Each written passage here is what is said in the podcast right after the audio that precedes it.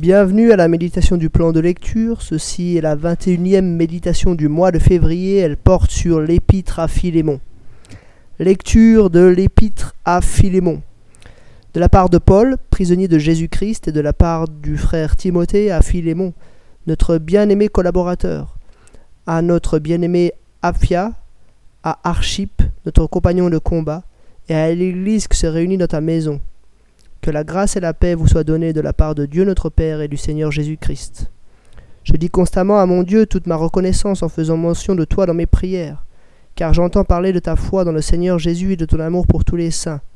Je lui demande que ta participation à la foi soit efficace et fasse reconnaître tout le bien que nous accomplissions pour la cause de Jésus-Christ. Nous éprouvons en effet beaucoup de reconnaissance et de réconfort au sujet de ton amour, car, car grâce à toi, frère, le cœur des saints a été tranquillisé. C'est pourquoi, bien que j'ai en Christ toute liberté de te prescrire ce qui convient, c'est au nom de l'amour que je préfère t'adresser une requête, moi Paul, qui suis un vieillard et de plus maintenant un prisonnier de Jésus-Christ. Je t'adresse cette requête à propos de mon enfant, celui qui est devenu mon fils en, Jésus, en, euh, mon fils en prison, Onésime. Autrefois il t'a été utile, mais maintenant il nous est bien utile à toi comme à moi. Je te le renvoie, et toi, accueille-le, lui qui est une partie de moi-même. J'aurais désiré le garder près de moi, pour qu'il me serve à ta place, pendant que je suis en prison pour l'Évangile. Mais je n'ai rien voulu faire sans ton avis, afin que ton bienfait ne paraisse pas forcé, mais qu'il soit volontaire. Peut-être a-t-il été séparé de toi pour un temps, afin que tu le retrouves pour toujours, non plus comme un esclave, mais bien mieux encore, comme un frère bien-aimé. Il l'est particulièrement pour moi, il le sera d'autant plus pour toi, dans vos rapports humains et dans le Seigneur. Si donc tu me considères comme ton ami, accueille-le comme si c'était moi. Et s'il t'a fait du tort, ou tu dois quelque chose, mets-le sur mon compte. Moi, Paul, je l'écris de ma propre main, je te rembourserai. Sans vouloir te rappeler que toi aussi, tu as une dette envers moi, c'est toi-même. Oui, frère, rends-moi ce service dans le Seigneur, tranquillise mon cœur en Christ. C'est en comptant sur ton obéissance que je t'ai écrit, sachant que tu feras bien plus que je te demande. En même temps, prépare-moi un logement, car j'espère vous être rendu grâce à vos prières. Epaphras, mon compassion de détention en Jésus-Christ salue, ainsi que Marc, Aristarque, Démarque et Luc, mes collaborateurs. Que la grâce de notre Seigneur Jésus soit avec votre esprit. Jusqu'ici, la lecture de l'épître à Philémon. J'aimerais faire trois remarques par rapport à cet épître à Philémon. La première, j'aimerais vous montrer comme quelque chose d'assez net, je pense qu'il y a un lien entre Philémon et Colossiens. Euh, premier élément, euh, la salutation initiale de Philémon, hein, de la part de Paul, prisonnier de Jésus-Christ, et de la part de Timothée à Philémon le premier verset de l'Épître aux Colossiens de la part de Paul, apôtre de Jésus-Christ par la volonté de Dieu, et du frère Timothée aux saints qui sont à Colosse. Donc on voit que déjà c'est les deux mêmes auteurs qui rédigent la lettre. Deuxième remarque, cette lettre, elle a pour objet Onésime, l'esclave de Philémon. Or, dans Colossiens 4, 9, il était écrit, enfin Paul avait écrit, je l'envoie, donc Tichik, je l'envoie avec Onésime, le fidèle bien-aimé qui est l'un des vôtres. Ils vous informeront, donc Tichik et Onésime ensemble, ils vous informeront de tout ce qui se passe ici. Donc on voit que là c'est le deuxième argument, c'est que euh, les auteurs sont les mêmes, mais aussi euh, celui qui est le centre de l'épître à Philémon est mentionné euh, aussi comme un des expéditeurs de l'épître aux Colossiens. Et puis troisième euh, remarque, c'est que les gens qui sont mentionnés dans les salutations finales de Philémon, Epaphras, Marc, Aristarque, Démas et Luc, tous collaborateurs de Paul et Timothée, euh, sont aussi mentionnés dans les salutations hein, à la fin de, de, l'épître aux Colossiens. Epaphras avait été mentionné au verset 12 du chapitre 4. Epaphras, qui est l'un des vôtres, vous salue. Euh, ensuite, Marc, Marc, il avait été mentionné au, verset 10, ainsi que Marc, le cousin de Barnabas. Euh, Aristarque, aussi au verset 10, Aristarque, mon compagnon de détention, vous salue. Et puis Démas et Luc avaient été mentionnés au verset, tous les deux verset 14. Hein. Luc, le médecin bien-aimé, vous salue, ainsi que Démas. Donc voilà, plusieurs éléments qui nous font vraiment penser euh, qu'il y a une connexion forte entre ces deux épîtres. Ça, c'était la première remarque. Et la deuxième remarque, qui va un peu comme dans la continuité de la première remarque, c'est qu'en fait, cette petite note, cette petite épître à Philémon, qui était en fait comme une, euh, voilà, une, note accompagnant euh, l'épître aux Colossiens, elle reprend un des thèmes de l'épître aux Colossiens, justement. Euh, ici, Paul parle des relations entre les maîtres et les esclaves. Il s'agit d'un thème qui avait été traité dans l'épître aux Colossiens, chapitres 3 et 4 chapitre 3, verset 22, Esclaves, obéissez en tout à vos maîtres terrestres, et pas seulement sous leurs yeux, comme le feraient des êtres désireux de plaire aux hommes, mais avec sincérité de cœur, dans la crainte de Dieu. Tout ce que vous faites, faites-le de tout votre cœur, comme pour le Seigneur et non pour les hommes, sachant que vous recevrez du Seigneur un héritage pour récompense. En effet, le Seigneur que vous servez, c'est Christ. Mais celui qui agit injustement recevra le salaire de son injustice, et il n'y a pas de favoritisme. Maître, accordez à vos esclaves ce qui est juste et équitable, sachant que vous avez euh, que vous aussi vous avez un maître dans le ciel.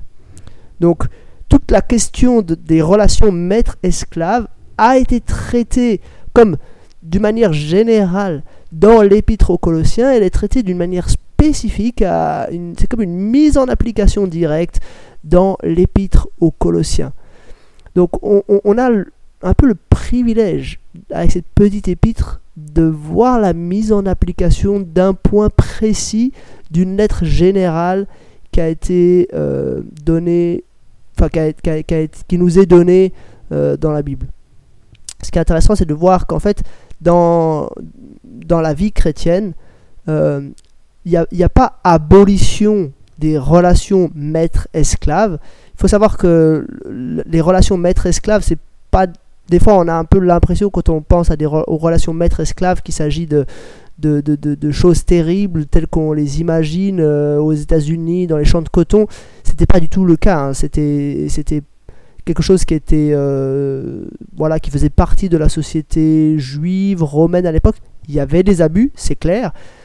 Et, probablement Paul euh, était contre ces abus, mais il y avait aussi une légitimité à cela et il y avait une, une certaine bonne manière de vivre ces choses-là. Donc Paul n'interdit pas l'esclavage, mais plutôt il, donne comme un cadre.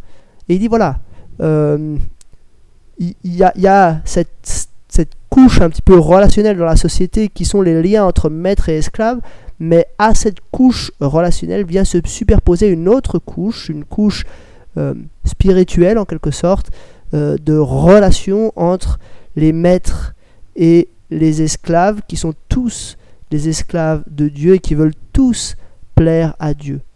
Il y avait dans les églises hein, des fois des esclaves qui pouvaient être des responsables d'église alors que les maîtres euh, n'avaient pas ce rôle de responsable. Et puis voilà, il fallait que euh, ces deux couches de, de, relations un petit peu puissent fonctionner les unes avec les autres.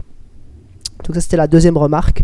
Puis la troisième remarque, plutôt si on prend un peu du recul par rapport à l'ensemble des épîtres du Nouveau Testament, euh, cette épître-là est singulière. Elle est différente des autres épîtres parce que voilà, euh, c'est vraiment une, une, épître qui, qui, a trait à un, peu un fait divers. Voilà, c'est un esclave qui s'est échappé et puis Paul qui lui demande de le réintégrer euh, et même si possible peut-être de, lui, le, lui renvoyer pour qu'il puisse le servir lui, peut-être même en tant qu'homme libre. donc voilà, euh, un petit peu un fait divers qui est traité dans une épître. Et on peut se dire, mais c'est, enfin, pourquoi, en quoi ça nous concerne? Nous, aujourd'hui, il n'y a plus l'esclavage. Et pourtant, je pense qu'on a ici un petit traité de théologie pratique. Paul nous montre, et on a le privilège 2000 ans après d'y avoir accès, il nous montre comment, dans une situation précise, concrète, bien sûr, il y a des situations concrètes, des situations de terrain qui sont traitées dans les épîtres, mais ici, on a, on a vraiment euh, des, des, noms de personnes, une situation euh, très très précise, un cas un peu qui est traité par Paul, et Paul montre comment cette relation entre Onésime et Philémon doit être traitée à la lumière de l'évangile. Ils sont plus un maître et un esclave, mais ils sont euh, deux frères. Ça n'abolit pas la relation maître-esclave, mais ça la transforme profondément. Et je trouve que c'est une richesse et il nous manquerait quelque chose dans le Nouveau Testament si on n'avait pas cet épître de Philémon comme un petit traité de théologie pratique qui nous montre comment appliquer les vérités de l'Évangile qui sont présentées dans d'autres épîtres. Voilà, c'était quelques réflexions sur l'épître à Philémon. Et avec cet épître, on termine nos méditations du mois de février. Alors vous allez me dire, on est seulement le 21, comment ça se fait? Et je dois quand même euh, expliquer ça un tout petit peu. Euh, c'est-à-dire qu'il y a seulement 260 euh, chapitres dans le Nouveau Testament. Et puis comme nous, on fait 25 méditations par mois en général, ben voilà, il manque 40 méditations. En plus, il y a quelques jours, il y a à peu près 6 jours dans l'année où je fais, où je traite deux, chapitres en un jour pour essayer d'avoir euh, le plus possible euh, des, livres complets sur un mois et puis de pas euh, faire, faire se chevaucher des livres bibliques sur deux mois. Donc voilà, ça fait que il y a certains mois on, a 25 méditations, mais il y a certains mois on a un peu moins de méditations.